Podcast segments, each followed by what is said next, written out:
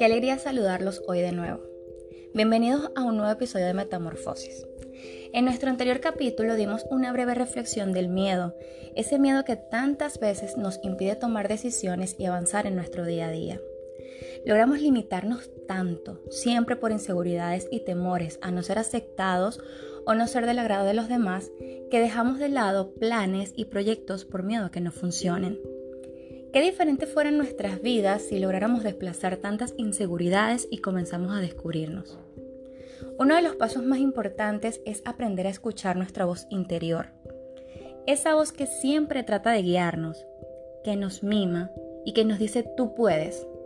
Esa voz genuina es nuestra aliada.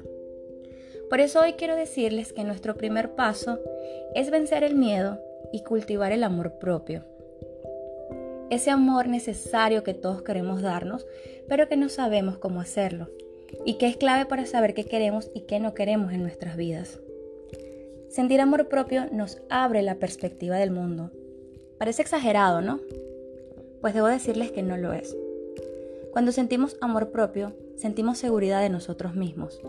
Comenzamos a valorarnos y fomentar nuestras virtudes.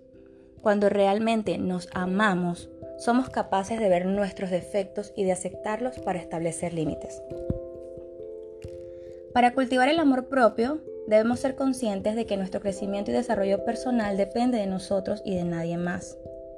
Que cuando sabemos lo que valemos, intuitivamente vamos a alejar lo que no es conveniente para nosotros.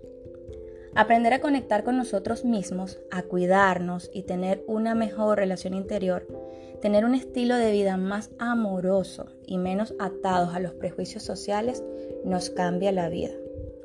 Suena utópico, se los dije anteriormente, pero honestamente no lo es. Con todo esto no quiero decir que nos lancemos a una vida desorientada y loca. Por el contrario, yo considero que uno de los primeros pasos que debemos dar es reconocer. Reconocer que todo lo que no nos gusta de nosotros lo podemos cambiar que podemos mejorar día a día con compromiso hacia lo que queremos. Que es un deber hacia nosotros cultivar. ¿Y qué debemos cultivar? Los buenos pensamientos, los pensamientos positivos, amables y empáticos. Ser más flexibles, exigirnos con moderación y entender que no todo lo vamos a lograr de un día para otro. Todo lo vamos conquistando si lo deseamos, pero siempre con disciplina y constancia, sin dejarnos llevar por la desesperación. Pero sobre todo, sin que nos digan que no podemos hacerlo. Dejar de escuchar los comentarios negativos que muchas personas de forma imprudente hacen sobre cómo nos ven. Esto no significa que no aprendamos a corregir errores, pero significa que podemos dar el primer paso para ser la mejor versión que queremos de nosotros.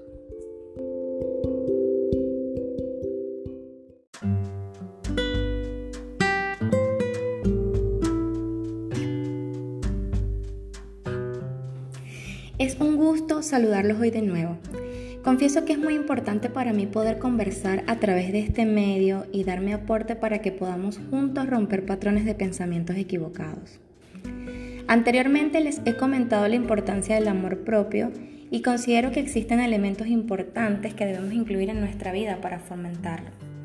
Por ejemplo, el respeto hacia nosotros mismos como herramienta primordial para ser feliz. ¿Por qué? Bueno, porque cuando nos respetamos a nosotros mismos, fomentamos valores que nos enriquecen espiritualmente y nos conectan con nuestra verdadera esencia, logrando desplazar el ego.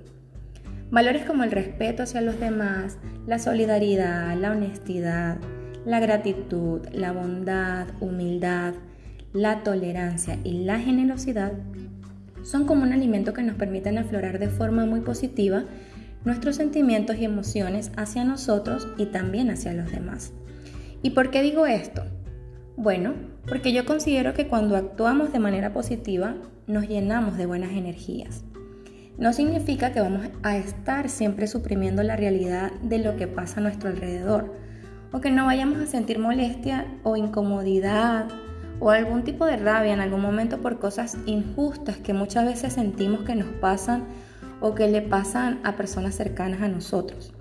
Pero es importante que comprendamos que a veces muchas situaciones son generadas o atraídas por nosotros mismos, porque no nos conectamos con ese sentimiento de amor propio. Entonces, particularmente considero que debemos evaluarnos y ver si estamos en ese momento que deseamos de nuestras vidas. Agradecer por lo que tenemos y valorar cosas tan sencillas como respirar, tener salud, tener un empleo o hacer algo que verdaderamente nos guste, nos llena, nos llena y genera, generan energías positivas. Pero si no es así, si no estás en el momento de tu vida que deseas, si sientes que estás atrapado, que estás estancado, que estás inmóvil o sin oportunidades, bueno, es el momento de revisar qué está sucediendo en tu vida, qué estás haciendo para merecer lo que quieres y lo que tanto deseas. ¿Estás de verdad valorándote, respetándote, inspirándote lo suficiente para sentirte motivado y avanzar? Les dejo esta reflexión y esta interrogativa para que comiences no solo a pensar, sino también a actuar en construir los valores espirituales que necesitas para llenarte de esas ganas y de esa energía que te motiven, que te motiven a conseguir lo que tanto anhelas.